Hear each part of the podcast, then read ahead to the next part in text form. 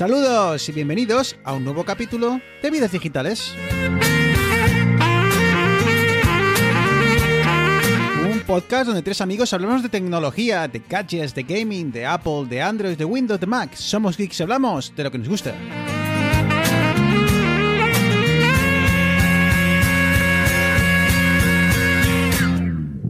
Muy buenas, capítulo muy especial en Vidas Digitales. Y bueno, pues eh, un capítulo especial con el que queremos cerrar el año y incluso temporada. Y digo incluso temporada porque esto nunca está claro. Esto siempre es debate interno en Vidas Digitales. No sabemos muy bien dónde las temporadas empiezan o acaban, pero creo que hace tiempo llegamos al acuerdo de que íbamos a seguir años naturales. Así que hoy cerramos temporada 3 flotar juntos tú y yo.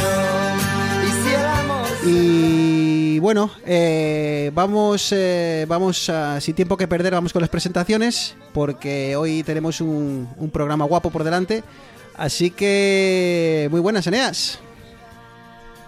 Hola Bruno, buenas. Aquí andamos estaba pensando, se me venía. Hay que soltar la fricada de turno. Esto es como Attack on Titan. ¿Dónde acaba la temporada 1? ¿Dónde empieza la 2? ¿Dónde está la 3? No, está claro. No está claro, no está claro pues pero yo ya creo que este será el último de la tercera. Y cuando grabemos eh, allá por enero, eh, pues eh, con la cuarta y, y para adelante. ¿Sabes? ¿Quién nos lo iba a decir?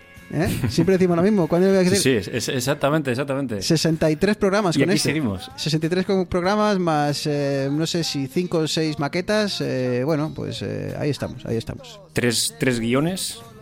Sí, el, sí, el de las maquetas.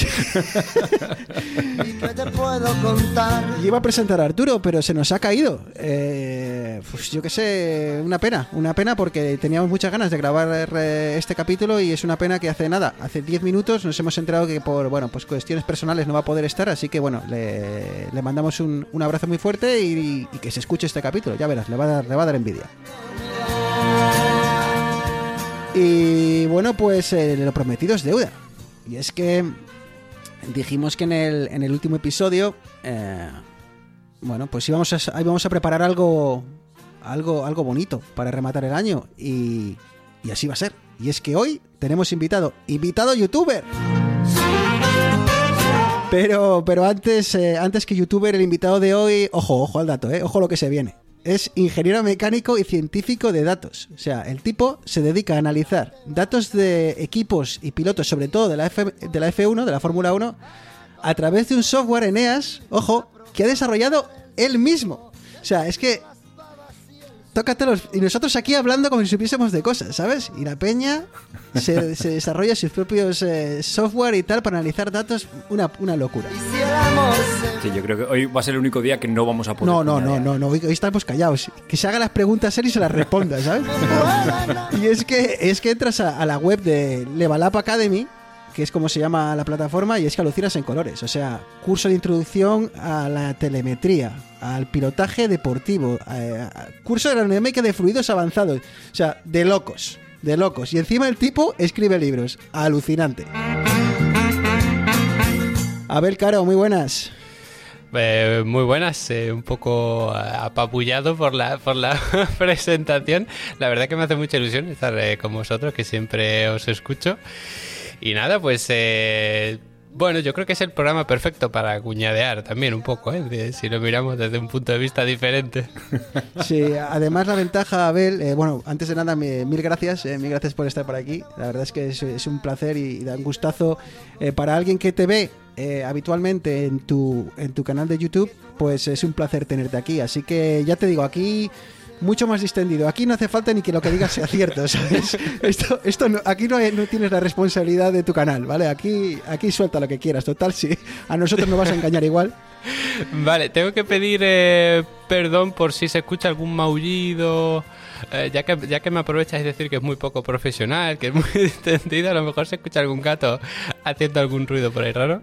Nada, pues eh, que se junte con mi hija, que está por aquí gritando papá, así que, pues bueno, pues ya está, es, es, lo que tiene. El que quiera el que quiera un podcast 100% profesional y sin ruidos, pues que se escuche uno de esos de exclusivos, ¿no? De, de tal plataforma de cual. Así que nada, perfecto, sin ningún problema.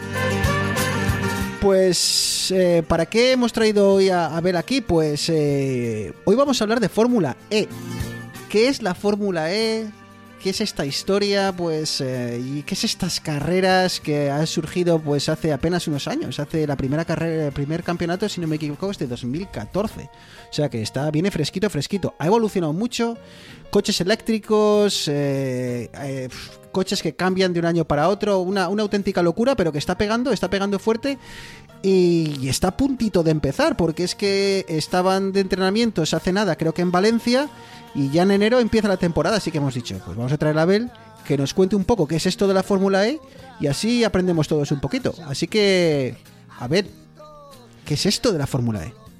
Bueno, es eh, una categoría, como tú dices, bastante nueva, aunque ya tiene sus años, pero sigue siendo bastante nueva. Y es un poco diferente al resto de categorías. Sigue estando dentro eh, de lo que es el paraguas de la FIA, ¿no? Esta federación tan criticada últimamente eh, para lo que ve la Fórmula 1, pero que bueno, al final es como la, federación internacional. Entonces, digamos que las categorías más eh, serias o más importantes, que es políticamente más correcto decirlo así, dentro de Europa, pues están todas abarcadas ahí. Son coches tipo Fórmula, lo que significa para la gente que son estos coches que los pilotos llevan como la cabeza por fuera, lo que pasa que ahora tienen el halo que les protege y demás, y además son 100% eléctricos, que es la única categoría de coches así. Entonces, por eso ha desarrollado cierto interés en las marcas, por eso la FIA está apostando mucho por eso. Entonces, bueno, la clave está ahí, que es una categoría de la FIA, que son tipo fórmula y que son eléctricos.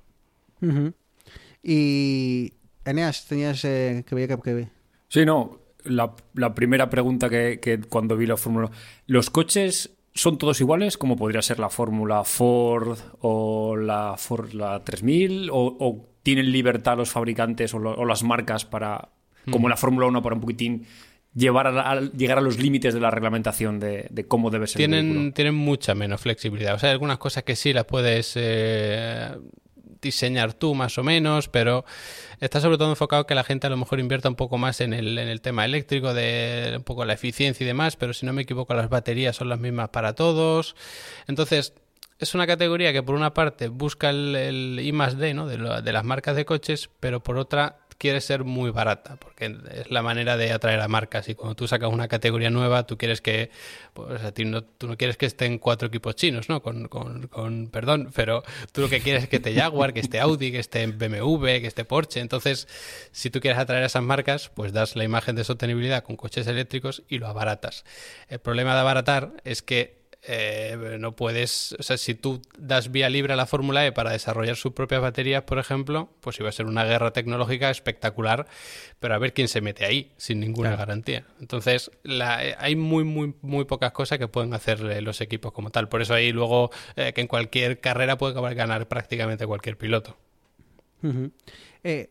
Claro, o sea que es más importante al final las manos del que está detrás del coche que realmente el sí, coche. Sí, incluso con el tema de los reglajes, ¿no? Otros pequeños ajustes, que si las suspensiones, que si un poco de aerodinámica y tal, esos pequeños reglajes suelen ser un poco más importantes para estas categorías.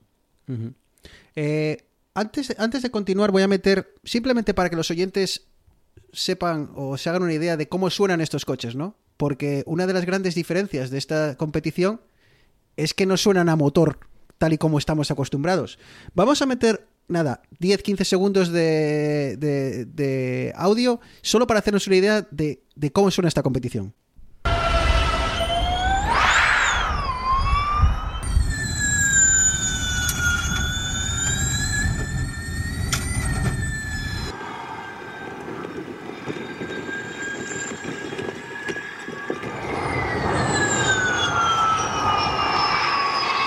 A ver, yo no sé de esto, pero esto nos suena al Fórmula 1 V10 eh, al que estábamos acostumbrados hace años.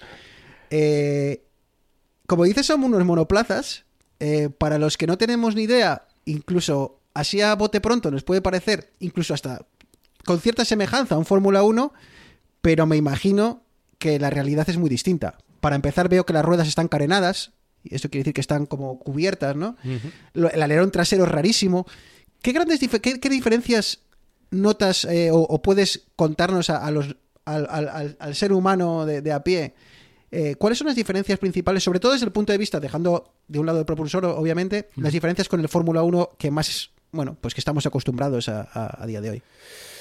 Eh, bueno, hay, hay muchas diferencias, ¿no? Lógicamente. Es verdad que para quien no está muy metido, cualquier coche tipo Fórmula dice, no, es como un Fórmula 1, pero... y luego ya le añades que sea ruedas carenadas, que si tiene esto, que si tiene lo otro. Pero sí, es verdad que, bueno, para un aficionado que tampoco está todos los días viendo carrera y tal, se le puede parecer.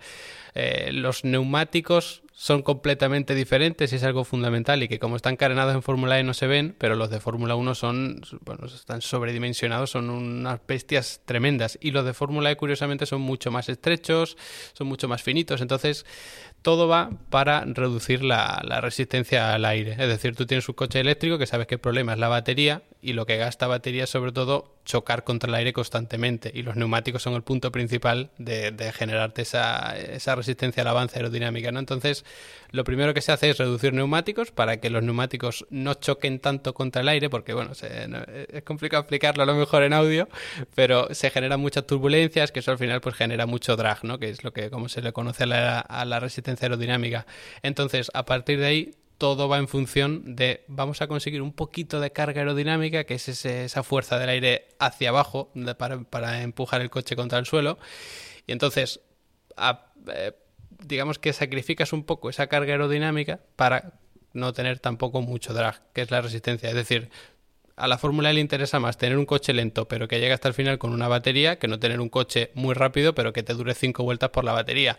Al final la imagen de coche eléctrico que ibas a dar, pues iba a ser terrible. Entonces, eh, sobre todo el tema aerodinámico en global, pues vas a tener mucho menos carga aerodinámica, vas a tener mucho menos drag, por eso tienes las ruedas carenadas, las tienes cubiertas. El alerón trasero es muy raro, como tú dices, porque no es una superficie contra la que choca el aire directamente, que es como lo Fórmula 1, sino que tienes como eh, unas aletas ahí sobre las ruedas un poco extrañas. Es muy extraño, es muy extraño. Para aquellos eh, eh, oyentes que no lo hayan visto, que, se, que busquen en internet, es una cosa súper extraña, es que no parece ni un alerón.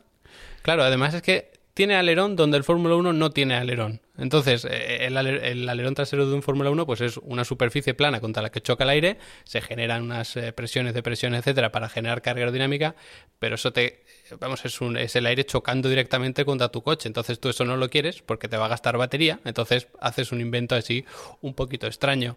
Lo que sí es bastante parecido es la zona del difusor, que es eh, esta zona entre las ruedas traseras, debajo de lo que sería el alerón trasero, que es muy grande. Y en los Fórmula 1 también es muy grande. Porque si generas carga aerodinámica por el, con el fondo plano y el difusor, no te genera tanto drag, no tanta resistencia aerodinámica. Entonces, intentas potenciar al máximo esa carga aerodinámica por ahí que no te genera drag, y luego todo el tema de alerones pues te lo quitas. De hecho, el alerón delantero tampoco tiene nada que ver con el de un Eso no tiene, eso te iba a decir, que ves uno de Fórmula 1 que son todo pletinas y diferentes elementos.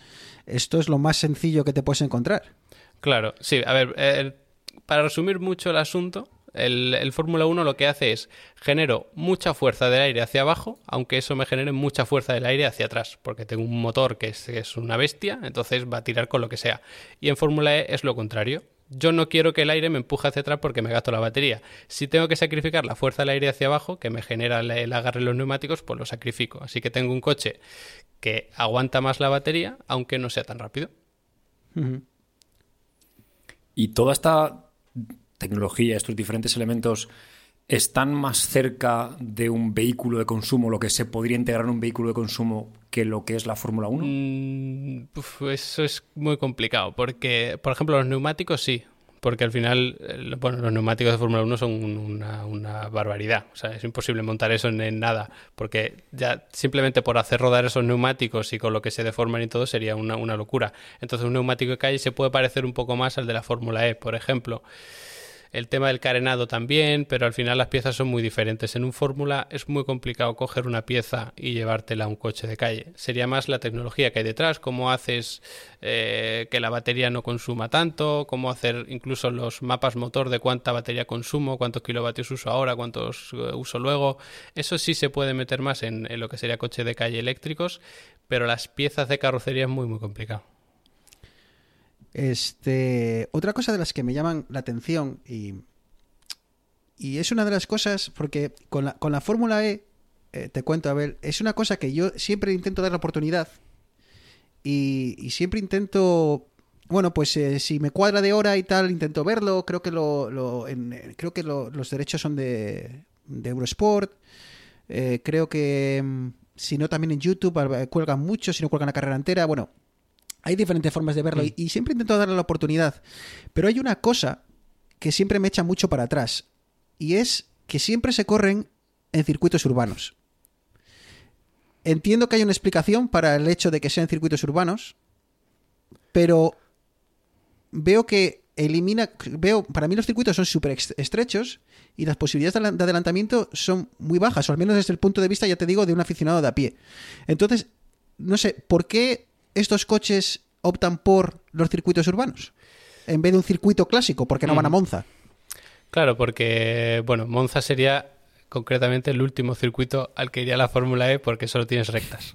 Entonces, eso te gasta batería. O sea, en un coche de combustión puede depender, pues, eh, bueno, esto ya con el coche de calle de cualquiera, ¿no? Depende de las revoluciones por eh, minuto del motor, no solo a la velocidad que vayas. Pero un coche eléctrico, según va acelerando, va gastando. Entonces, si tú pones un Fórmula E a 300 por hora, la batería se te funde, no, no aguantas 10 vueltas a Monza. Entonces, busca circuitos que son mucho más ratoneros. El hecho de hacerlos urbanos, pues es mucho más fácil porque las, eh, las curvas ya no solo son más cerradas, sino que son más estrechas. O sea, si tú pones una curva de 90 eh, grados, pero con un ancho de circuito de 20 metros, eso un coche lo hace prácticamente como una recta, porque te abres y luego te cierras, entonces digamos que te cargas la curva como tal y te, te fundirías la batería. Entonces, por una parte tenemos eso, que en los circuitos urbanos vas a gastar mucha menos eh, batería porque acelerar y frenar a un coche eléctrico no le cuesta tanto, manejarse a bajas velocidades sufre cuando lo llevas a mucha velocidad y te fundes la batería, que sigue siendo el problema número uno.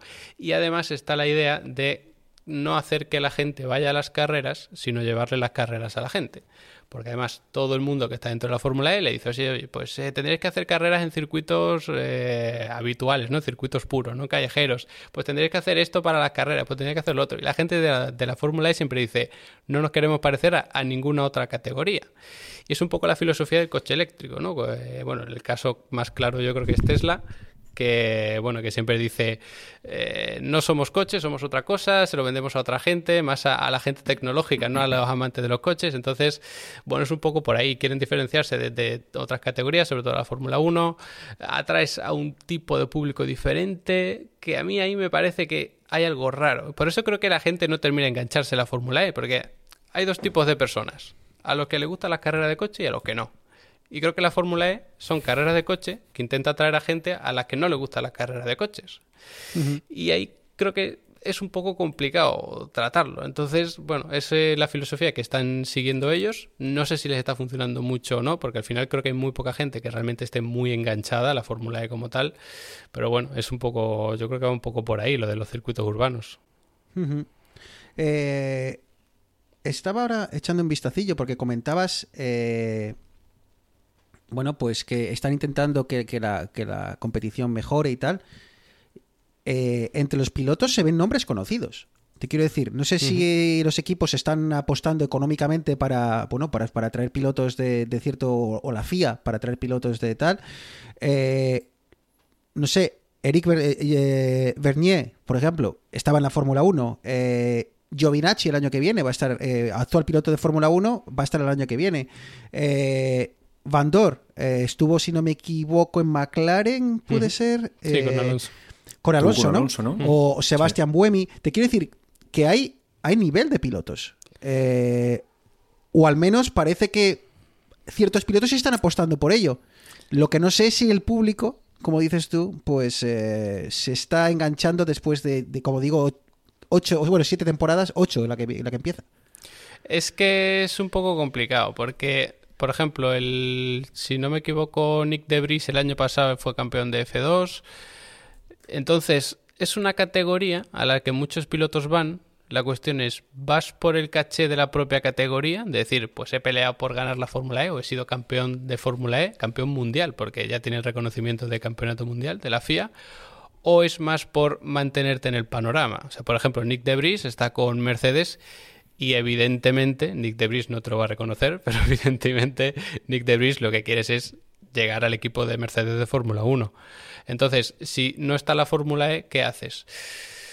Te puedes ir a la Indy, que es muy diferente, te puedes ir a la Resistencia, que son muy pocas carreras al año. Entonces, para mantenerte en el panorama del automovilismo al alto nivel, la Fórmula E ofrece una alternativa. Lo que pasa es que las carreras son tan caóticas, como tú decías, en estos circuitos urbanos tan estrechos, con tantos muros, es complicadísimo adelantar.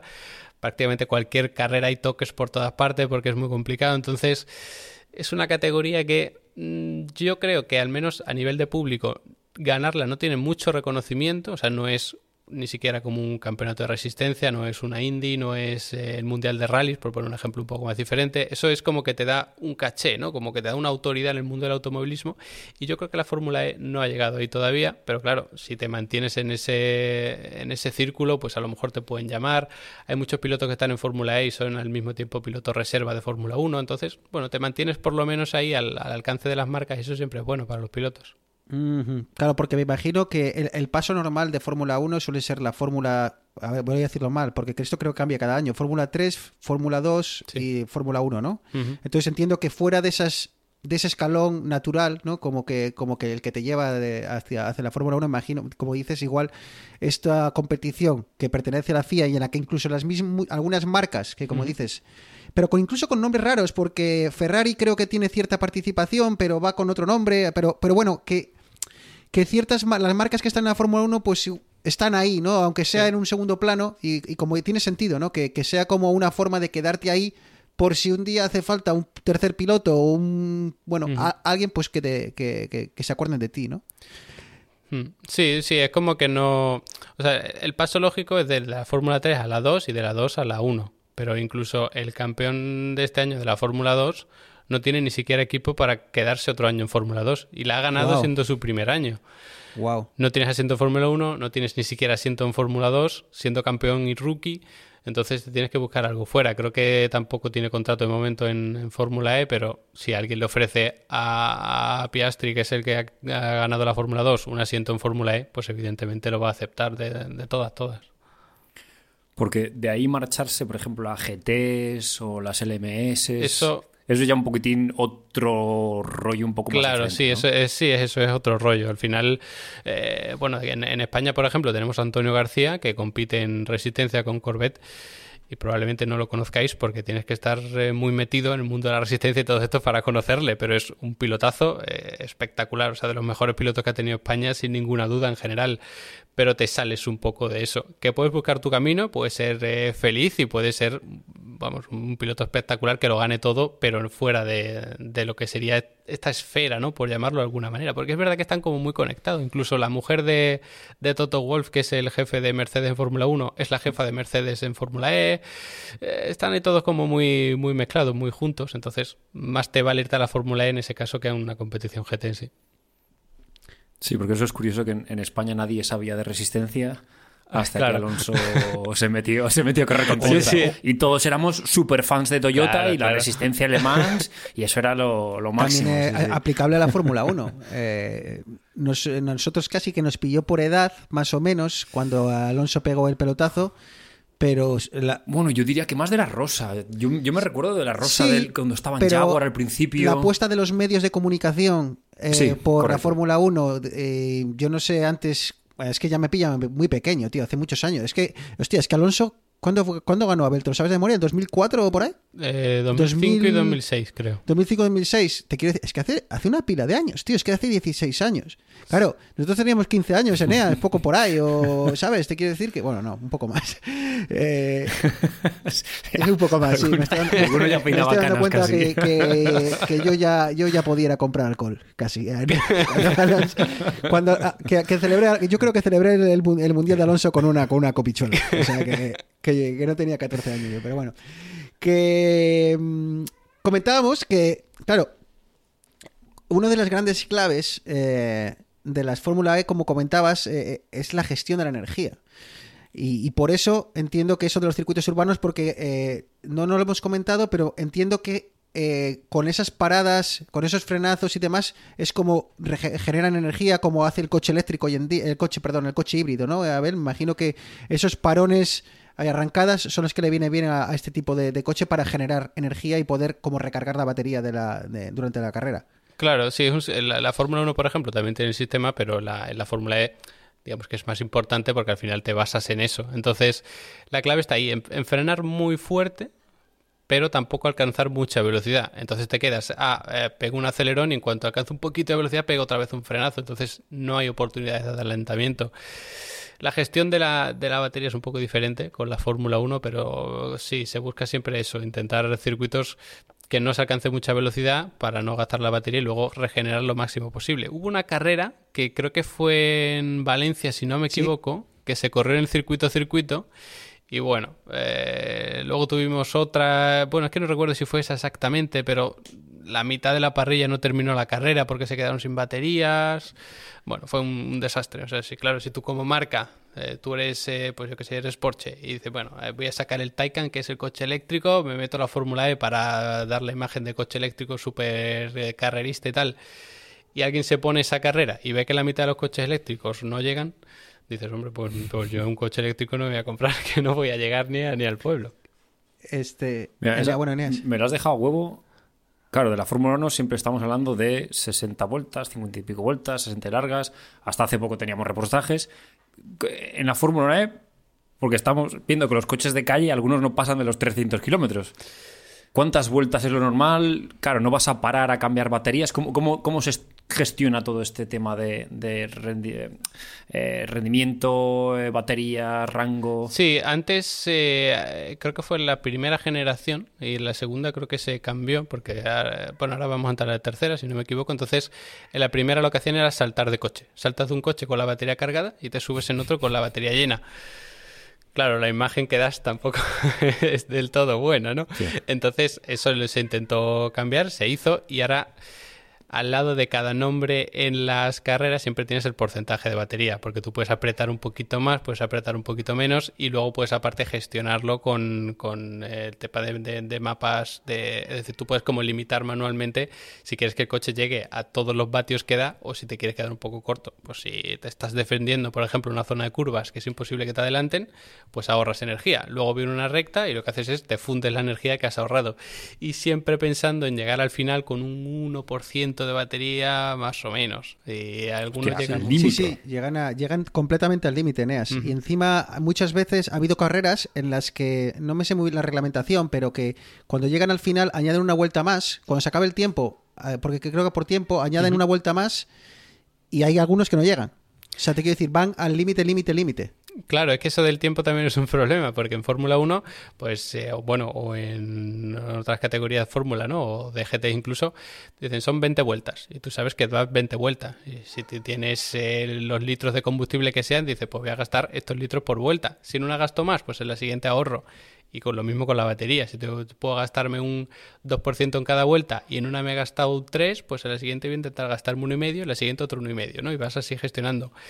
Pero claro, si tú tienes una carrera a X vueltas, eh, o sea, X tiempo, perdón, y sale un safety car o de repente una bandera amarilla que tiene que ir todo el mundo muy lento, eso son vueltas, y es otra vuelta, y es otra vuelta, que evidentemente ibas gastando menos, pero a lo mejor el piloto que va en cabeza, de repente, en vez de acelerar y pasar por la, o sea, en vez de levantar un poco y esperar a que se termine el tiempo para eh, la siguiente vuelta, a lo mejor acelera y lo que provoca es una siguiente vuelta, es decir, si, por ejemplo, una carrera es media hora, cuando el crono baja, el piloto tiene que haber pasado y dar una vuelta más.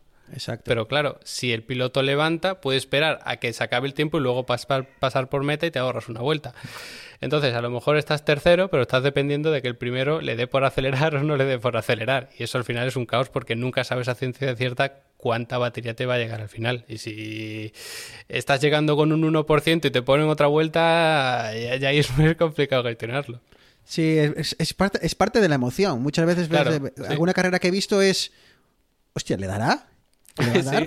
¿Sabes? Eh, incluso los comentaristas les estoy diciendo, no sé estará bien el indicador, porque cuando tú vas viendo la carrera, en la parte izquierda, con lo, habitual que te pone la, pues, hombre, la, clasificación, ¿no? De cómo va la carrera, te aparece el número, como decía Abel, de pues el porcentaje de batería restante. Y claro, muchas veces dicen, oye, este tío está apretando mucho. ¿Estará bien ese indicador ahí que pone que queda un 42%? Porque no va a llegar si sigue a este ritmo, ¿no? Así que yo muchas veces es la que es esa parte de la emoción que da la carrera, es el hecho de saber si van a llegar o no. Y, y esto, Abel, también es muchas veces la propia crítica que hacen de esta competición. Es. Eh, ¿Se pasan los pilotos más tiempo preocupados de llegar al final, de regular esa batería que corriendo como tal. Y luego hay otra, otra los defensores de, la Fórmula E dicen, oye, pero es que cuando tú ves una carrera de Fórmula 1, no pueden estar pisando al 100% durante toda la carrera. Muchas veces se pasan más, prácticamente la carrera más pensando en voy a llegar, quizá en este caso con los neumáticos, voy a llegar o no voy a llegar. Así que hemos convertido, a ver las competiciones de motor en más gente o, conductores que se dedican más o pilotos que se dedican más a, a, a, regular, a saber si van a poder llegar hasta el final más que en correr. ¿Cómo lo ves tú esto? Sí, hombre, en parte sí, es eh, innegable, pero eh, creo que la o sea, creo que cualquier eh, deporte que esté basado en tecnología, como es este, el automovilismo en general, al final cada vez es más complicado. O sea, si alguien, si algún equipo es un purista y dice, mira, yo voy a ir a saco, tú en Fórmula 1 puedes ir a saco pero ten en cuenta que vas a parar cinco veces mientras que el otro va a parar una. Entonces, eso que cada uno pilote como quiera, pero como todos quieren ganar, pues todos van gestionando. Y tienes que gestionar batería, tienes que gestionar combustible, tienes que gestionar los neumáticos. Eh, tienes que gestionar incluso la, distancia que dejas con el coche de delante, porque estás muy cerca, sobrecalienta freno, unidad de potencia neumáticos. Si te alejas demasiado, eh, a lo mejor te da un susto porque el que viene detrás entra una, vuelta antes que tú y te gana la partida. Entonces, al final es una mezcla entre el automovilismo puro y, partidas de ajedrez, ¿no? Que se van haciendo ahí poco por atrás. Es muy diferente la gestión de la Fórmula E y de la Fórmula 1, pero es verdad que todo se ha o sea, se tiende un poco a ir por ahí. O sea, lo que pasa es que la Fórmula E incluso hemos llegado a ver que un piloto en línea de meta se queda parado. Va a ganar la carrera y a, y a 10 metros se ha parado y ha perdido la carrera. Entonces, eso en Fórmula 1 no lo vas a ver. Lo que hemos visto, por ejemplo, este año en Fórmula 1, pues que la, cuando vas a pesar el coche después de la carrera, tienes que tener en el depósito, no sé, no sé cuántos litros, bueno, imagínate dos litros, y Vettel tenía 1,5. Y le dicen, oye, pues te has pasado, esto no se puede hacer. Entonces, a lo mejor te sancionan por ahí, te puedes descalificar y tal. Pero no pasa lo mismo. O sea, en Fórmula 1 lo que te va a pasar es o que te descalifiquen al final de la carrera, que es muy raro, solo recuerdo una vez y ha sido este año, hace mucho tiempo que no veía eso. Puedes gestionar neumáticos, que es sobre todo tema estratégico, y tienes que gestionar baterías, pero una batería que se recarga, se gasta, se recarga, se gasta. Entonces la Fórmula 1 es, voy en ritmo de carrera, voy normal, voy a ir gastando lo mismo que eh, voy recargando y me mantengo ahí que me viene un piloto a atacar o tengo que adelantar, pues gasto un poco más de batería o incluso la zona de mucha curva recargo batería porque no me van a poder adelantar para luego gastar esa batería en la recta, que es donde yo puedo adelantar o me puedo defender más fácil. Entonces, la gestión de la batería es bastante diferente, pero al final es un, juego de, gestión pura y cuando tienes tanta tecnología detrás, al final tienes que jugar con eso. Bueno, pues esto, Bruno, es igual que el fútbol. Cuando el Racing va ganando 0-1 al, Girona, al Girona hace una marrategui atrás a gestionar cómo puede lo que tiene y a traer. O cuando tú ibas a hacer hit, no te ponías como un puma a dar bueno, bueno, bueno, tú, dices, no me que estos, son, que estos son 20, vamos a ir gestionando un poco que si no me va a quedar desfondado. Ah, yo, en la, yo solo sé ir a 0 o a 100. O sea, a mí nunca me viste. que, no llega, que no llegas a línea meta final. Posiblemente no, pero, pero el, rato que lo di. El espectáculo. un espectáculo. O sea, el que no se quedó a ver el final del entrenamiento alucinó, ¿sabes? Se fue y se lo contó a su mujer al llegar a casa. Este. La, verdad es que está. Hablando de espectáculo. Hablando de espectáculo. No, hablando de espectáculo, sí. La Fórmula E eh, muchas veces intenta hacer cosas un poco eh, originales, ¿no? Ah, sobre todo para, para.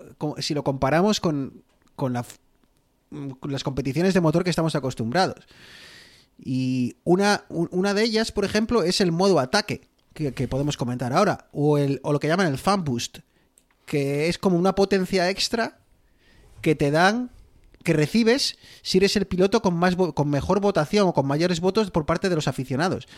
Eh, ¿Qué es esto del attack mode? o, bueno, ¿qué es esto y, cómo, lo, cómo lo ves tú, eh, a ver, desde el punto de vista de una persona que está acostumbrada pues a, bueno, pues a, las competiciones de motor clásicas? Hmm. Hombre, a ver, yo, yo soy eh, lo contrario a un purista del automovilismo, entonces estas cosas me hacen gracia porque pienso, bueno, los, los puristas se tienen que estar tirando de los pelos al final es eh, la Fórmula E está en esa línea entre carreras de coches y videojuegos, porque tú ves una carrera de Fórmula E y ves unas animaciones que si ahora paso por aquí se ven unas flechas que me dan un turbo que no sé cuánto, incluso en cuando patrocinan pues evento de Fórmula E de Navidad y te ponen como si fuese la Fórmula de un videojuego, que si el Super Mario va saltando entre los coches que y se inventan cosas así. Hombre, son inventos que le dan un toque de gracia, sobre todo para ese público al que no le gustan las carreras de coches, ¿no? Que, es como que a quien no le gustan, cuando las ven se aburren y no las entienden. De, estos 20 coches dando vueltas aquí uno detrás de otro todo el rato. Entonces, bueno, el, modo ataque eh, es como que en una de las curvas del circuito, si tú en vez de coger la trazada habitual, que es ir pegadito por el centro de la, o sea, por el interior de la curva, la coges por fuera, en las televisiones ves unas flechas que se iluminan y que le da un turbo al coche, pero básicamente lo que haces es que tú cambias la trazada y se te activa en el volante un, modo ataque, que además tienes que pasar por lo menos por ahí, no sé si una o dos veces, no recuerdo ahora mismo el reglamento. Creo que un par de veces me suena. Sí, sí, creo que son, creo que son dos. Entonces, tienes que cambiar tu trazada, tienes que hacer esa curva mucho más lento porque tienes que ir bordeando la curva por fuera, pero luego vas a tener un turbo que vas a poder apretar el botón y que tu coche eh, tire más fuerte y, vaya más rápido que el resto. Y luego además el eh, piloto más simpático, el que más aficionados atraiga, pues se lleva el fan boost, que es como otro turbo, ¿no? Entonces, esto me hace mucha gracia porque claro, es una categoría que, que es nueva, entonces tienes que atraer a gente, además tienes a pilotos que son así famosos, entonces, a ver quién es el más famoso aquí que le vamos a dar un turbo, ¿no? Es como, eh, yo quiero que gane, o sea, como categoría, tú quieres que gane el piloto más famoso o el, más carismático, el que sea. Entonces es una buena manera de no solo que la gente vote y ya se enganche un poco, sino que luego encima gane el, piloto que se supone que la gente quiere que gane. Pero este turbo. Este turbo es, a, costa, de sacrificar batería. O sea, no te dan. No te enchufan un, cargador 5 segundos, te dicen tienes ahí un kilovatio. No, pero tienes. Estas. estas eh, el, modo ataque estás obligado a hacerlo. Y el, lo que dices, sí, el, claro, el otro, el, Claro, pues es, una putada. O sea, tú imagínate que vas primero, te dan el boost este Ah, bueno, esa es otra historia. claro, son, y son cinco, pero son cinco segundos y es como coger la estrella en el Mario Kart. Exactamente. solo falta la música, ¿sabes? sí, de hecho, en el, en el halo, la, bueno, la estructura esta que envuelve el casco del piloto, para que no lo sepa, ahora le han puesto unas luces. Y el piloto con el fanboost tiene otras luces. Cuando activas el, el, attack mode también se desciende de otra manera. O sea, sí, yo creo que han cogido de referencia la estrella del Mario y han dicho, bueno, el Mario Kart triunfó, pues, pues la Fórmula E va a triunfar también.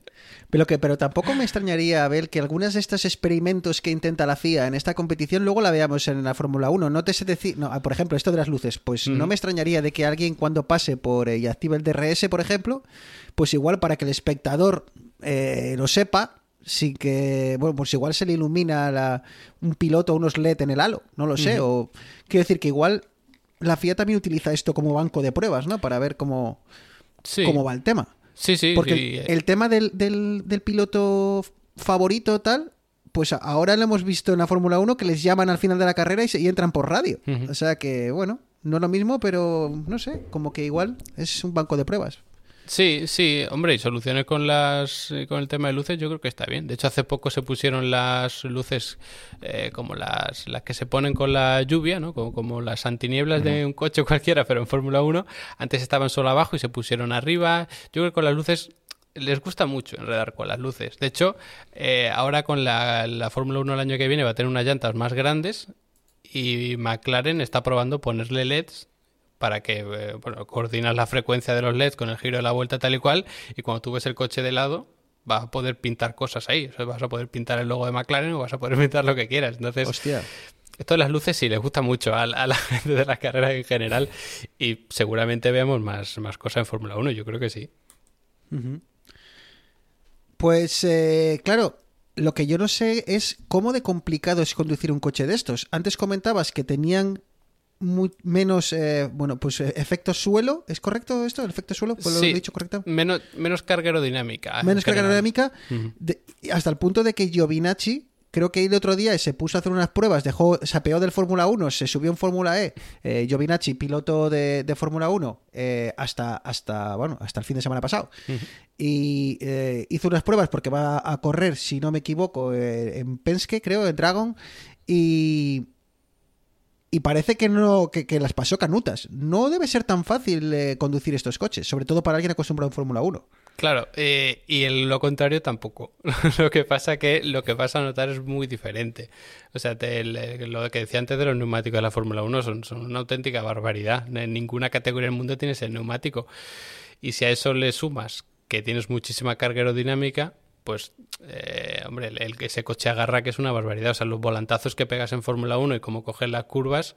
O sea, en velocidad punta hay muchos coches que son más rápidos que un Fórmula 1 pero a la velocidad a la que cogen las curvas no la coge ningún otro coche. Y cuanto más rápido vayas, exponencialmente más carga aerodinámica tienes, es como que el aire te está empujando exponencialmente más fuerte el coche hacia abajo, más agarran los neumáticos esos enormes que tienes, entonces no tiene nada que ver. En Fórmula E vas mucho más despacito, mucha menos carga aerodinámica, un neumático mucho más estrecho, entonces tú vas a intentar pegar un volantazo eh, y el coche no te va a responder, te van a patinar los neumáticos y no va a girar. Lo que pasa es que si hicieses el cambio contrario, te va a ser muy complicado ser capaz de pilotar al máximo de un Fórmula 1, porque tú no estás acostumbrado a meter esos eh, volantazos. De hecho, un piloto de, Fórmula, o sea, de la IndyCar, perdón, que es que dos segundos, si no me equivoco, en, en, en la IndyCar este año, probó un McLaren de Fórmula 1 y dijo que con el neumático blando la limitación era el cuello, que era imposible coger la curva como el, como el neumático, o sea, puso un neumático más duro que es más lento y dijo esto sí, pero cuando pones el más blando dijo que era imposible, que tenía que coger, tenía que levantar porque su cuello no daba de sí, no veía nada. Entonces, claro, si tú estás acostumbrado a eso, luego es como darte un paseo en un coche de los otros y tú intentas exigir cosas que no te va a responder. Pues eh, ahí vamos a hablar un poco de escuderías, pero ya las comentamos al principio aquí en esta Fórmula E parece que casi, que como decías, pues bueno, hay menos diferencias, no tenemos un Red Bull, eh, no tenemos eh, un Red Bull contra un McLaren, contra un Mercedes, o no tenemos eh, estos, ¿cómo se llamaba aquellos? la historia de los, sopladores, ¿no te acuerdas cómo fue aquello de la... Brown. Que fueron los difusores, los difusores soplados, aquella historia que se sacó, ah. no fue Red Bull, no fue Red Bull en en la época de Vettel, creo, y que, y que vamos, todo salto por los aires. Ganaron el campeonato porque dijeron, esto es una, esto es una locura. Y claro, esto en la Fórmula E no lo vemos. Los carenados creo que son todos muy parecidos, eh, las baterías son todas las mismas, así que bueno, aquí quizá más las manos del piloto, que muchas veces es lo que se achaca a la Fórmula 1, Abel.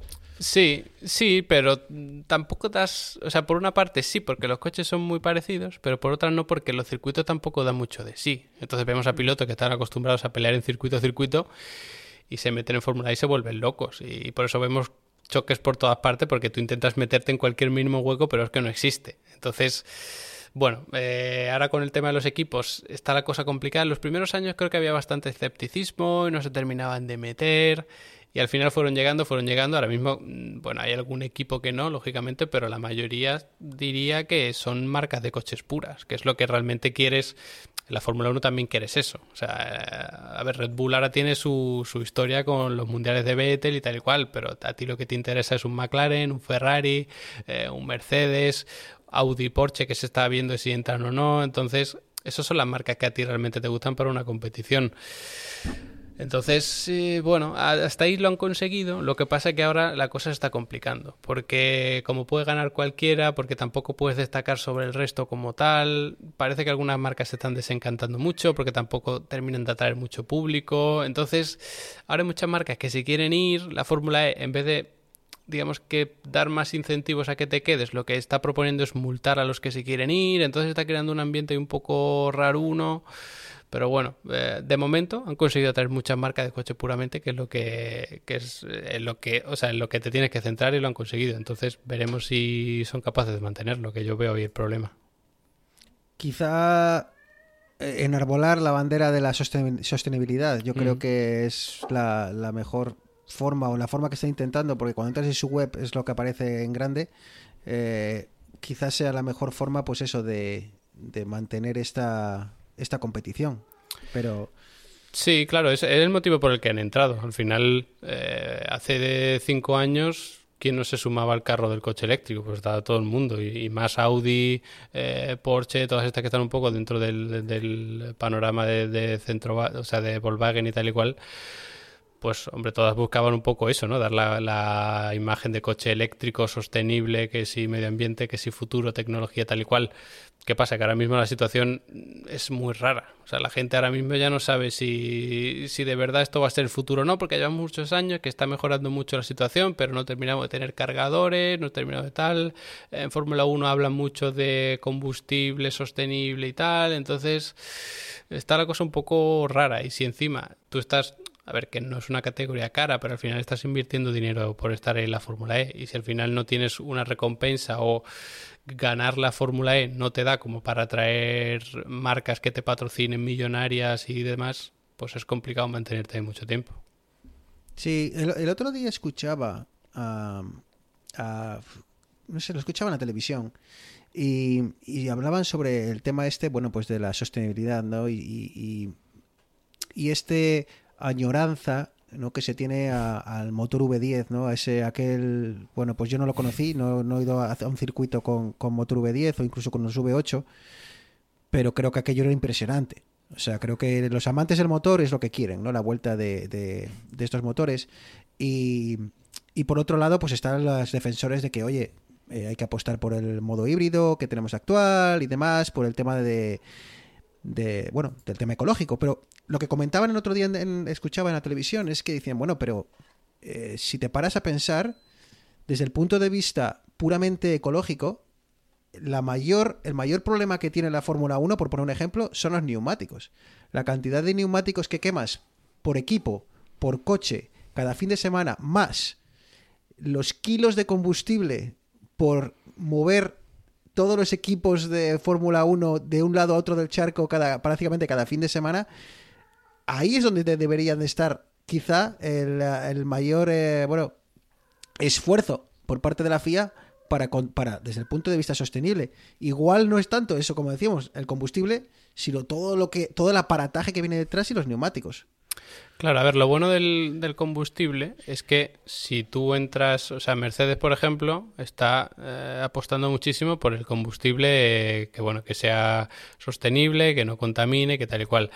Si tú consigues un combustible así, eso puede ser un pepinazo también para luego exportarlo a coches de calle. Entonces, ah, bueno, ahí hay intereses millonarios y demás detrás, entonces es algo que, que gustaría a todo el mundo, a los aficionados también, porque al final, si es combustible y explota, suena. Entonces, cuanto más suene, más gusta a la gente.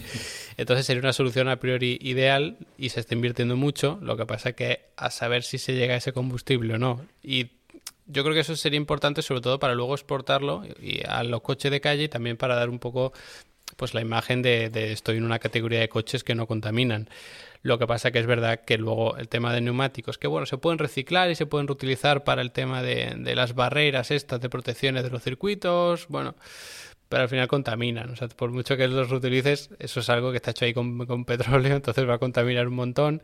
Y el tema de logístico es muy complicado. O sea, el objetivo de la fórmula es, si no me equivoco, para 2030 era que fuese eh, carbon neutral o algún palabra así de marketing que, usan ellos, que es que son neutros en carbono, ¿no? Que, lo que contaminan luego lo quitan por otra parte. Pero es muy complicado, porque ahora tenemos un calendario que vas de Centro Europa a Asia, luego vuelves a Centro Europa, luego te vas a Brasil y luego vuelves a Asia hombre, pues es muy complicado hacerlo así. O sea, si tú puedes hacer un transporte un poquito más eficiente, que vayas desplazándote poco a poco y no des cuatro vueltas al mundo en un año, pues sería mucho más eficiente. Pero eso es un poco complicado también porque evidentemente si tú pones un gran premio en Francia y la semana siguiente en eh, Barcelona y la semana siguiente en Portugal, que ahora mismo no hay carrera en Portugal, pero si la hubiera, ¿quién va a ir a esos tres grandes premios? No va a ir nadie el que fue a Barcelona ya no va a ir en ningún otro gran premio porque todos los que estaban cerca, o sea, tú no te vas a gastar los 200, 300 o 400 euros un fin de semana al siguiente y al siguiente. Si te ponen una carrera más o menos cerca en noviembre y otra más o menos cerca en marzo o mayo, pues, pues a lo mejor me lo pienso. Entonces están un poco en esas y es muy complicado. Yo, yo veo que el mayor problema es el tema de la, de la movilización y de la logística porque hay que mover muchísimas cosas. Y es que detrás de un equipo de Fórmula 1, escuchaba el otro día que hay mil personas, tío, trabajando detrás de dos coches, tío. Es acojonante. O sea, es acojonante. No quiere decir que las mil personas eh, vuelen, ¿no? Cada, cada, cada gran premio. Pero es brutal el despliegue que hay detrás de cada gran premio. ¿Cómo me molaría solo ver la parte logística, tío? O sea, dejar la carrera a un lado y que me explicase a alguien de cualquier equipo, si me da igual, del, del más básico de toda la de toda la, de la competición, de yo qué sé, me da igual. Todo lo que hay detrás, tío. Las horas de planificación, las horas de que. Es que muchas veces, como dices tú, corren de, de una- en siete días.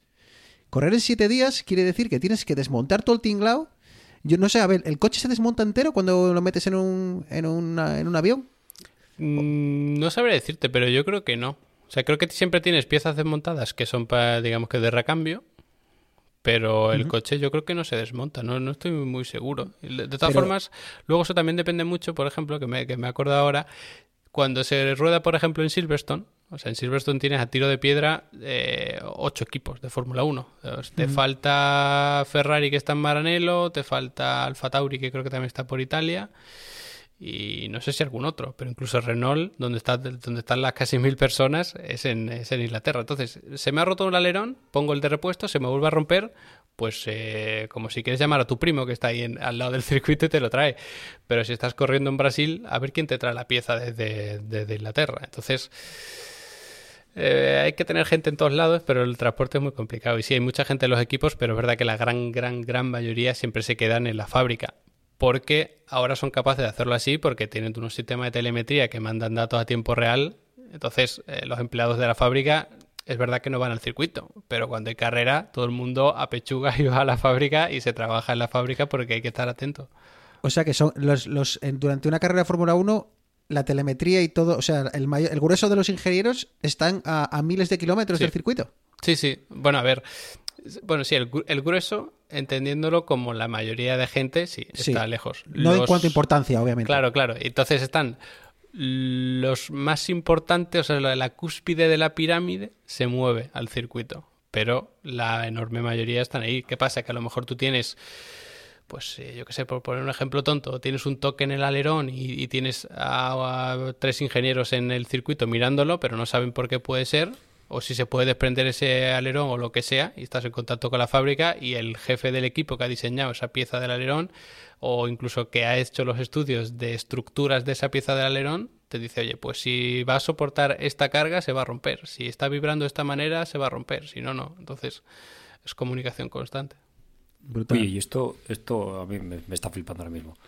Esto que va, tienen, porque no se podrán conectar a internet para mandar los datos, ¿cómo van? ¿Tienen alguna infraestructura propia? Sí, tienen como, como sus sistemas propios de... O sea, claro, a tiempo real el coche está muy cerca de lo que son los ordenadores del equipo que se mueve al, al- al propio circuito, pero luego desde esos ordenadores tienen sus servidores y sus historias y en, y en milisegundos está llegando la información a tiempo real a toda la gente que está ahí en la fábrica. Y encriptado, Porque claro. Porque tú imagínate que los Mira. datos se, se, se cazan por. Es que es- esto quería preguntarte porque he estado, he estado viendo un poquitín tus vídeos de análisis de, de carreras y demás y hablas sobre el tema con, con esta plataforma que tú tienes sobre el tema del análisis de la telemetría y demás. Claro, yo me he preguntado, digo, ¿es fácil encontrar telemetría de una carrera? Ya, pues no sé si preguntar Fórmula 1, pero de, un- de una competición eh, de motor, ¿es fácil encontrar telemetría? ¿O es algo que es súper, súper, súper, súper confidencial que casi ni, ni al empleado de a pie le dejan ver? Es, eh, o sea, en Fórmula 1, mm, hombre, tienes la aplicación de la Fórmula 1 que te da ciertos datos a tiempo real, que es lo que se... Eso ya se considera telemetría, porque al final te está diciendo a qué velocidad va el coche, si está acelerando, si está frenando, cuántas revoluciones por minuto, incluso si está abriendo el DRS o no, eso ya se considera dato de telemetría.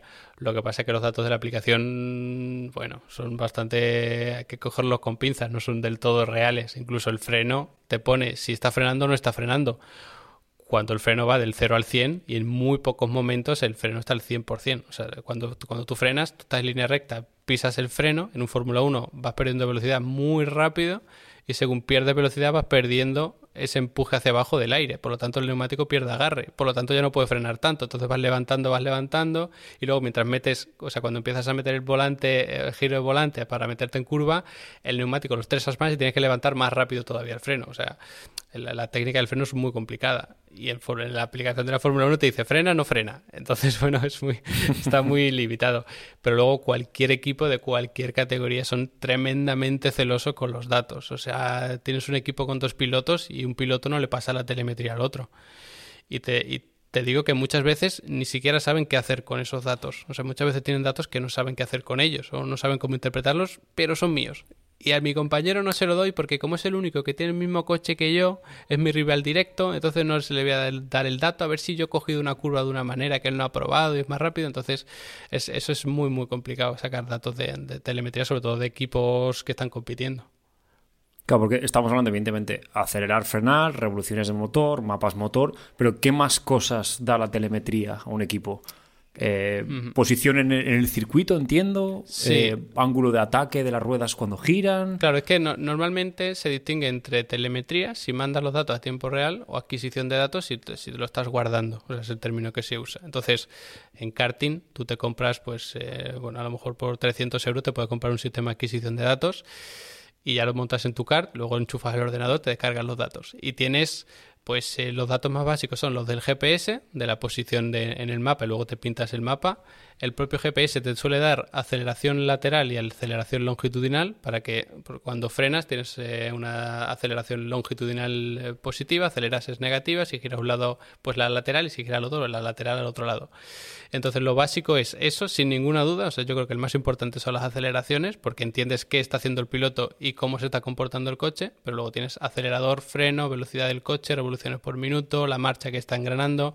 Eso es lo más básico para entender, o sea, por ejemplo, cuando yo hago algún curso, ¿no? O explico el tema de telemetría, eso es lo más básico. O sea, si tú quieres entender qué es lo que ha estado haciendo el piloto y cómo tiene que mejorar, eso es lo, lo más básico. Son a lo mejor 10 canales pero un coche de Fórmula 1 tiene 400 sensores y no son de adquisición de datos, sino que es telemetría. Incluso a lo mejor no tienes un sensor para el acelerador, tienes tres sensores, porque me están dando la media, porque ya no quiero saber si el acelerador está pisándolo a un 97%, sino si es un 97,23 y otro me da un 97,22 ¿Con cuál me quedo? Pues hago una media, me quedo con los dos. Y ahora resulta que he pillado un bache, una vibración tremenda, se me ha roto el sensor. ¿Qué hago? Pues este sensor lo desactivo, le digo al piloto, posición 57, ponlo en negativo. Y el piloto se pone a toquetear botones, llega al 57, que tiene un botón que es más 1 y otro que es más 10, entonces da 5 veces al más 10, 3 veces al más 1, o sea, sí, y se pone en 53, pulsa otro botón, le da OK, pulsa otro botón, lo desactiva. A 300 y pico. O sea, eso te iba a decir todo esto cogiendo curvas. Entonces, si, tienes, un circuito como Monza, pues dices, bueno, pues eh, vémelo diciendo y en la recta lo cambio. Pero si tienes un circuito que está constantemente machacándote, es muy complicado. Entonces tienes... ponte en Mónaco a cambiar el... claro. la posición 73. Entonces te vuelves loco. Por eso metieron el botón de, de más 10. Porque si no, si tienes que ir de uno en uno hasta el 50 y pico, el 70 y tantos. Pero al final son 400 sensores. Muchos están repetidos por, bueno, por tener varios datos y tener un poco más fiable, poder desactivar uno y seguir teniendo la información pero al final tienes datos absolutamente de todo. O sea, tienes eh, incluso datos de presión en un alerón delantero por la parte de abajo se tiene que estar generando una depresión, ¿no? Que succiona el aire y tal. Ahí tienes a lo mejor pues eh, ocho sensores mínimo. Entonces esos ocho sensores te están dando la presión del alerón delantero por la parte de abajo en cada milisegundo. Porque, bueno, la, frecuencia de inercios que tienen los sensores también son una locura, claro. Entonces, es, brutal. Se generan gigas y gigas de, datos en cada carrera. Acojonante. La verdad es que, bueno... Y, todo esto... no, dale, dale. No, no digo que, todo esto es, o sea, es la hostia, pero ¿qué tiene uno que hacer? ¿O cómo, uno se pone en una posición como la que estás tú? O sea, ¿cómo, cómo aprendes? Porque claro, te dicen, toma, 400 gigas de datos. ¿Cómo, cómo aprendes a interpretarlos? ¿Qué, pues claro, tú no tienes una carrera que sea, hola, yo soy telemetrista de competición. No. Vamos, que cómo te, cómo te dio por, por, por, ponerte a devorar datos eh, de, competición ahí como, como loco. En, en Fórmula 1 tienes tus propios equipos, o sea, tú tienes tus... O sea, porque luego te puedes configurar alarmas, ¿no? Y a lo mejor le dices al de estructura, oye, ¿cuándo, ¿cuándo es peligroso esto? Pues cuando esté vibrando a tal frecuencia es peligroso. Pues me pongo una alarma y cuando esto esté entrando en esa frecuencia me salta la alarma y luego le puedo preguntar a ese, oye, que me ha saltado la alarma, ¿qué hago? Entonces, de esa manera puedes gestionar mucho mejor esto. Yo lo que hago es más, eh, más, más general, digamos, porque... Eh, yo lo que intento ahora, no, o sea, yo ahora mismo no trabajo para la, para la Fórmula 1 con estos temas de telemetría, sino que trabajo a lo mejor con pilotos de, sobre todo últimamente de simulación. Entonces, la simulación está muy bien porque tienes los datos que tú quieres. O sea, el simulador ha pillado el dato y el mismo dato que ha pillado el simulador para hacer la física del juego luego te lo da a ti. Entonces eso a mí me viene muy bien porque yo sé que ese dato es real, que el sensor no me está fallando, que no se, que no se está metiendo un ruido extraño. Entonces, si hay alguien que lo va a mirar a rasgos generales, digamos, como en mi caso, pues tienes tus eh, yo suelo usar a lo mejor 10 páginas y en cada página puedo tener pues eh, dos paneles como mucho. Entonces yo ya sé en qué fijarme. Luego tengo tablas que, bueno, pues si hay algo que no me cuadra del todo, puedo mirar en la tabla si este dato está bien, si no está bien pero normalmente tú tienes como tu estructura general para analizar en qué está fallando el piloto, en qué se pueden mejorar los reglajes y en función de eso pues ya mm, puedes decirle al piloto, pues ataca más fuerte esta curva, menos fuerte, vamos a cambiar esto en el reglaje porque el coche le cuesta entrar en curva o, o trompea o tal y cual pero los 400 sensores de un Fórmula 1 son sobre todo para temas muy específicos, muy, muy específicos de no sé si esto se va a romper o no sé si eh, tengo, un, eh, tengo una pletina del alerón rota. ¿Esto me afecta al rendimiento? Pues hablo con el aerodinamicista que está en la fábrica y le dice, pásame los datos del sensor. Y cogen estos ocho sensores del alerón, comparan un lado con el otro, ven la diferencia de depresión, hacen sus cálculos y dicen, vale, pues si tengo en vez de no sé cuántos eh, pascales, tengo esto, la diferencia en rendimiento es una pérdida de 5% de carga aerodinámica en el tren delantero. Y entonces se lo puedes decir al piloto o puedes no decírselo porque a lo mejor le vuelves loco y le puedes decir, pues mira, sí, sí, tiramos, no, no entramos, no lo cambies, tú haz lo que puedas, porque si no al final el piloto tampoco puede gestionar todo eso. Y, todo esto, a ver, Nereas. No, no, ya, con esto acabo, con esto acabo. El, cuando hablas de, de simulador, ¿Estamos hablando de un R-Factor, una Seto Corsa o estas son cosas ya un poquitín más eh, hardcore? No, de hecho, mm, pocas veces se usa algo más hardcore. O sea, R-Factor, por ejemplo, el 2, es probablemente el mejor simulador en cuanto a realismo. Lo que pasa es que no se usa mucho porque eh, en el aspecto no llama tanto la atención. Entonces se utiliza mucho, por ejemplo, Assetto Corsa, que te puedes hacer tu coche, te hace tu circuito y todo eso lo puedes hacer y, de ahí sacas muchos datos. Pero luego prácticamente ya cualquier simulador te, vale. Yo últimamente trabajo mucho con, pilotos que en el tema de las carreras de simulación pues se va profesionalizando, pero es verdad que mucha gente incluso a lo mejor lo hace por hobby, tal y cual. Entonces cualquier simulador ya te da los, los datos los más importantes te los dan. O sea, un simulador cualquiera te puede estar dando a lo mejor 150 canales diferentes, que luego tú te creas los tuyos propios, ¿no? Porque, por ejemplo, la fuerza lateral, tú tienes la lateral y la longitudinal, pero yo quiero la fuerza combinada porque si yo represento la fuerza combinada es mucho más fácil saber si el piloto está apurando bien el neumático cuando entra en curva o no. Entonces tienes muchos canales, luego te creas los tuyos propios y a partir de ahí ya tú tienes más o menos tu como tu esquema mental, ¿no? decir, pues vale, cuando yo voy a analizar los datos yo sé lo que voy a ir mirando en orden, cuando algo me llama la atención ya sé a dónde consultar si eso está bien o no está bien. Y todo esto, como decía, para que luego te salga un coche de seguridad en la última vuelta, te mande todo a tomar por el saco y se decida el Gran Premio, el Gran Premio no, el, Mundial en una vuelta. Eh, ya que estamos acercándonos al final, por fin puedo preguntarte esto. ¿Cómo viviste o, qué sensación te quedó, a ver, después de esa última vuelta o esas últimas cinco vueltas eh, del último Gran Premio en el cual hay, pues, eh, bueno, saliendo, todavía sigue la cosa caliente? Sí, es que no. Es muy complicado describirlo. Yo creo que fue un resumen de lo que ha sido la temporada. O sea, fue un, caos absoluto. Nadie sabía lo que iba a pasar. La FIA, o sea, bueno, la, digamos que los árbitros de la carrera, ¿no? Para que no esté acostumbrado a la jerga, eh, fueron los absolutos protagonistas. Las decisiones que se tomaban, pues se pueden entender, no son ilegales, pero sí muy cuestionables. Entonces, bueno, fue una auténtica locura, la verdad. Yo, mm, O sea, que entiendes el enfado de, Mercedes. Sí, pero si, si, hubiese pasado lo contrario, entendería el enfado de Red Bull. Porque si tú terminas un mundial con un safety car, hombre, pues queda feo.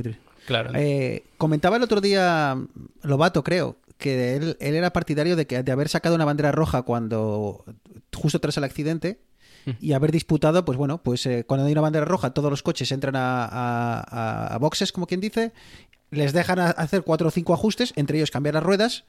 Entonces, haber disputado eh, las últimas cinco vueltas, o sea, luego vuelven a salir los coches y haber disputado cinco vueltas en igualdad de condiciones, como quien dice, y sin ese problema de dejamos estos que se desdoblen, no los dejamos, este tiene neumáticos cambiados, esto no.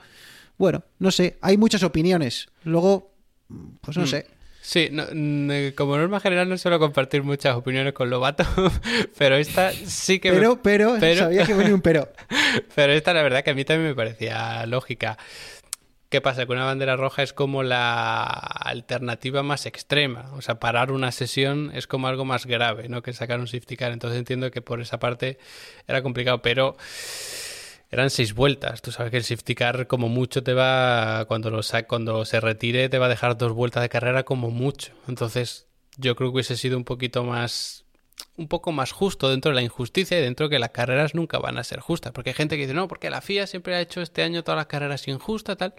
Pero es que una carrera de coche es imposible hacerla justa. O sea, si tú vas eh, primero y viene el de detrás y, te choca y te saca de la pista, tú, tú lo puedes descalificar si quieres, pero tú te has quedado sin carrera y eso es injusto. Y al final, pues siempre funciona un poco, un poco así.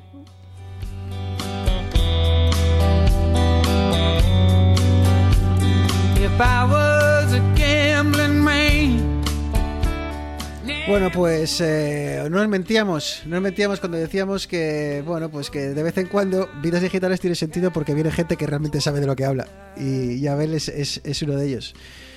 Eh, yo creo que, le, Neas, yo creo que le tenemos que tirar el, este y, atar una, una, segunda charla con Abel justo antes de que aparece el mundial de, empiece el Mundial de Fórmula 1.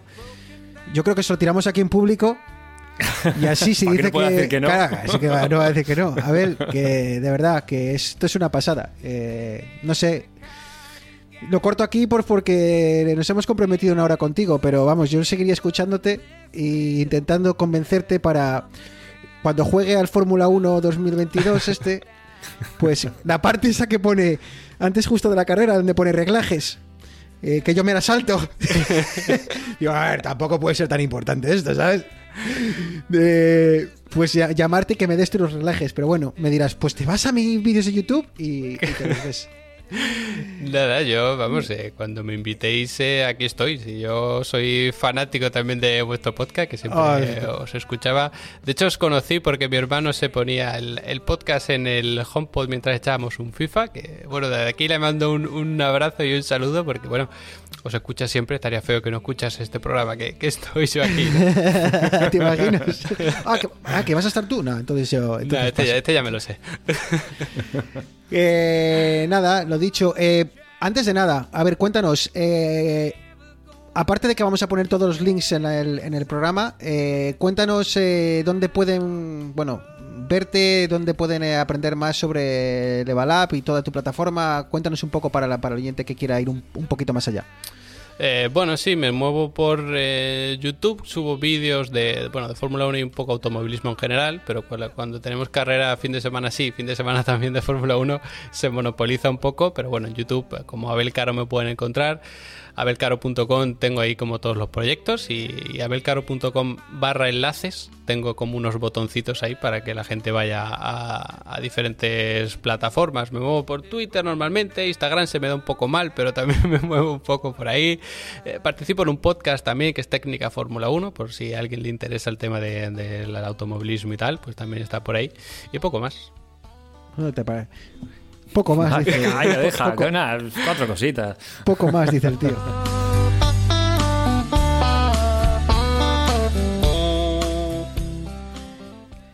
Pues eh, nada, que aquí acaba 2000. Eh, ¿qué, ¿Qué es esto, Eneas? Estamos en 2021, ¿no? Yo llevo, yo vivo en Matrix desde que alguien dijo que esto era una pandemia mundial. Yo ya no sé dónde vivo. Así que, pero 2021, ¿no? Así que. Correcto, sí. Eh, bueno, que toca despedirse. Toca despedirse. Eh, ¿Y qué va a hacer Arturo? ¿Te acuerdas que nos dijo en otro episodio? Que es que yo quiero decir feliz Navidad a todo el mundo, que yo y ahora no está aquí, no sé. Pues habrá, que hacer, habrá que hacer un directo en Twitter. Ah, habrá que ah. anunciarlo con un poco más de tiempo que el último. Sí, y, bueno, pues eso. Habrá que hacer algo para que, bueno, a ver si quiere Arturo. Por lo menos, si no dice para desear eh, felices fiestas, pues eh, bueno, eh, haremos uno ya en enero y por lo menos podrá gritar eso de, de feliz, feliz año nuevo. Y lo de siempre, chicos, esto ya lo repetimos. Bueno, chicos y chicas, porque siempre digo chicos y lo de siempre, chicas. Eh, arroba vidas digitales en Twitter, ¿vale? Si cualquier cosilla que nos queráis contar, cualquier opinión que tengáis sobre sobre este, este podcast, este, este, episodio, cualquier cosilla que necesitéis, si necesitáis alguna información sobre, sobre Abel, pues eh, ahí en arroba vidas digitales, eh, encantado de echaros un cable. Nos encantan los cafés. Gracias a aquellos que nos habéis eh, regalado un café en las últimas semanas. De verdad, muchísimas gracias. Eh, es, eh, nos hace muchísima ilusión. Buymeacoffee.com barra vidas digitales. Así que nada, aquí llega el, pues nada, programa 63, final de la tercera temporada. Abel, como hemos dicho, un placer enorme tenerte aquí con nosotros. Eh, yo creo que sí, que te vamos a robar eh, otra horita de tu tiempo cuando se acerque el, el comienzo de la Fórmula 1 2022, porque creo que vienen muchos cambios y seguro que nos vas a saber explicar muy bien. Abel, muchísimas gracias, ¿eh? Nada, gracias a, a vosotros por invitarme. La verdad que ha sido un placer, se me ha pasado muy rápido y sin falta estoy aquí antes de que empiece la Fórmula 1, claro que sí. Muchísimas gracias, eh, Eneas. Pórtate Bruno, bien. Pórtate eh, un placer, un placer compartir otro año más aquí dándole al cuñadismo desbocado tecnológico. Exacto. Y solamente te digo una cosa, estoy a punto de acabarme la, la campaña del Halo y no hemos hecho un cooperativo. Claro, y, claro, ahora me la quieres devolver, porque ahora tú estarás en, en nivel 450, ¿sabes? Yo he jugado el otro día, porque más de la lata, en la primera pantalla esta, en la que te van diciendo qué, qué botones tienes que dar, y ahora me quieres freír ribo, ¿no? Te dolió, Ah, ¿no? Te, te dolió Sí. aquel, aquella humillación en, en vidas digitales. Va a haber que echar un hecho of Empires 4 para, para nivelar un poquitín el terreno. Eneas, un abrazo, campeón. un abrazo. If I was a gambling man, never would let you play that. Queridos oyentes, como siempre, muchísimas gracias por llegar hasta aquí, y bueno, nos escuchamos en 2022. Un abrazo muy fuerte, chao, chao.